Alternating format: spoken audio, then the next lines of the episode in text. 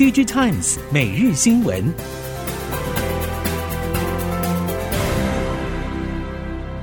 听众朋友们好，欢迎收听 DigiTimes 每日新闻，我是翁方月，现在为您提供今天的科技产业新闻重点。首先带您关心。近日，处理器大厂 Intel 和超微的商用及消费新品都已经导入 DDR5 规格。PMIC 业者坦言，DDR5 对 PMIC 使用量和规格都会大幅增加。业界早就积极布局相关市场，但先前 DDR5 价格居高不下，以至于渗透率卡关，商机自然没有浮现出来。而 CPU 大厂也全力推广规格升级，态度转趋主动，价格也到合理区间之后，渗透率就有望快速提升。市场预估，随着 DDR DDR4 模组库存逐步去化，明年第二季 DDR5 就会进入快速拉货成长期，并在明年下半成为主流。台系 IC 设计业者包括茂达、智新、力智等厂商都已经准备好相应的技术产品，希望可以搭上这波热潮。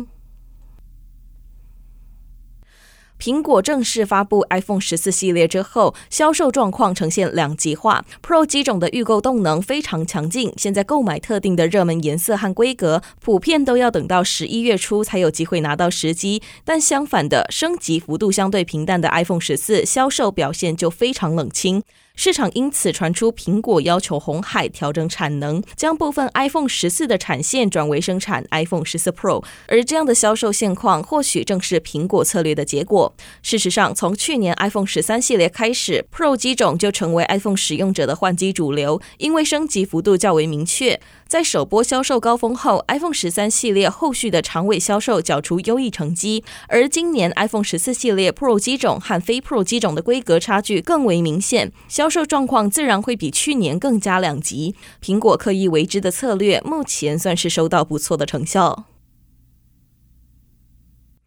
Micro LED 从大尺寸电视显示应用步入量产，车载应用成为下一波重要成长动能，尤其是可挠区、穿透性等特性获得车厂供应链青睐。Micro LED 业者耐创已经陆续出货样品，并挹注委托设计案营收贡献。随着全球疫情缓解，车厂积极重回 Micro LED 研发进度，预计明年底到二零二四年，Micro LED 概念车可望亮相。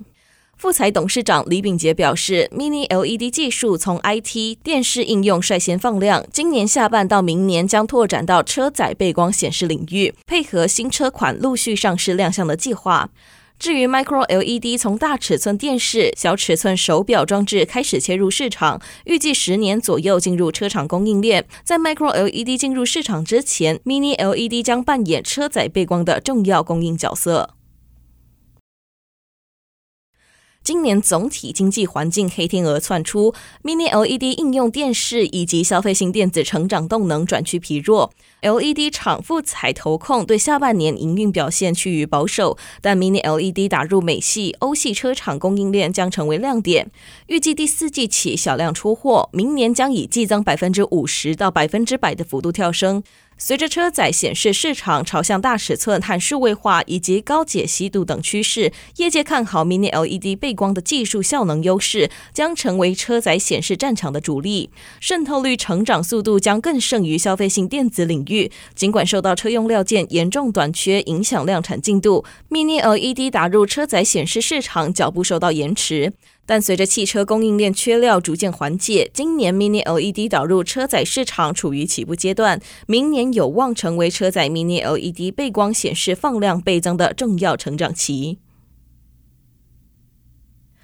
近年车厂关键零组件受到成本飙涨冲击，也做了不少产能调整，先专攻高阶热销车款，而价格亲民的平价车对于飙涨的零件成本则大感吃不消，毛利空间正在处于节节败退的威胁。供应链业者指出，量体大的平价车是影响汽车产业景气走势的关键。由于汽车产业链反应时间较长，向来倾向于备更充裕的库存，是否能够承受这波冲击，将是汽车产业明年的主要要。顾虑。对于后续车用晶片价格走势，半导体厂补充，目前确实有车规客户反映成本问题，但一切还在协商当中。价格走势与订单规模有一定的正相关。半导体材料涨幅确实反映到代工成本，不过还是得全面考量设备、人力等成本。如果代工厂明年维持当下价格，预估就得自行吸收涨价成本，毛利也将受到侵蚀。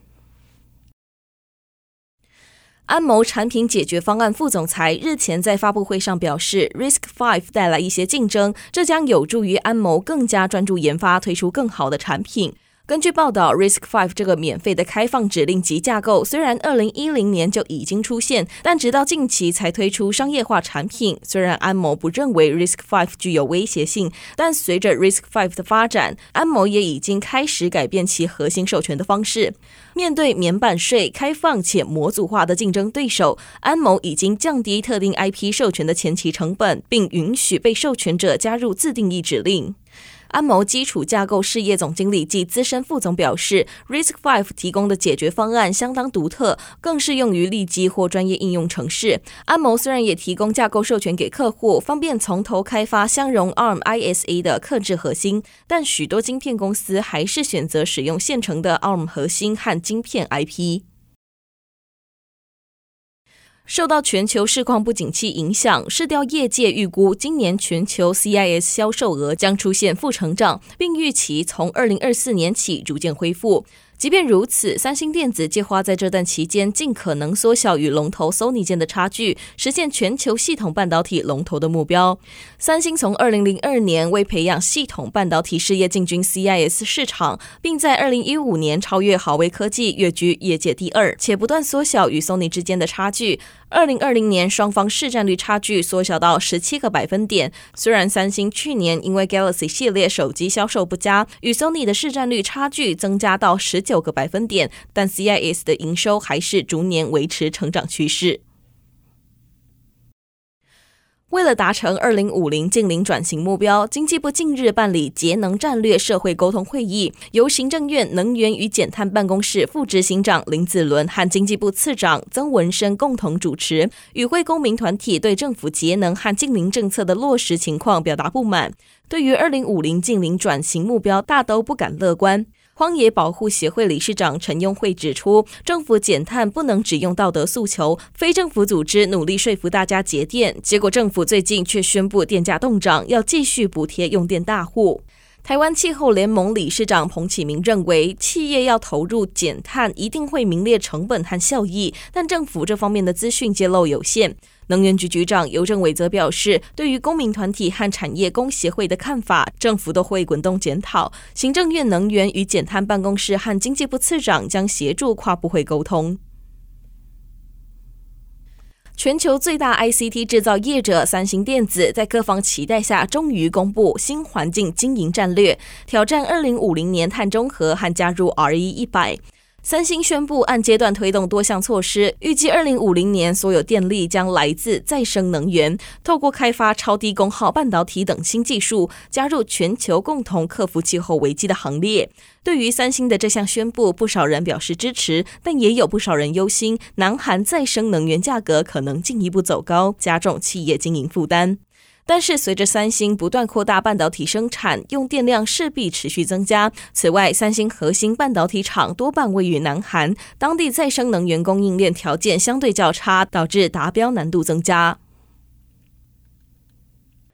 经常性使用各项远距服务，让使用者对于耳机的依赖性越来越高。再加上不良的使用习惯，往往容易对听力造成不可逆的影响。为了协助减缓问题发生，电声元件业者美律实业从二零二零年起就着手投入助辅听器产业的布局，也希望借由美律的带领，能唤醒大众对听损问题的重视。美律总裁黄朝礼强调，美律是以电声元件与技术为发展的核心，今后也将会以此为基础，透过结合像是视觉和触觉等不同感知，进行更多样应用领域的发展。对于电声元件产业今后的发展，黄朝礼认为，耳机产品在安静环境中与充斥吵杂背景音的情况下，会应用到不同技术，而这些技术不只是产品的关键，也将会是今后十年技术持续发展的方向。同时，这些技术也可以应用在汽车等不同场域环境中。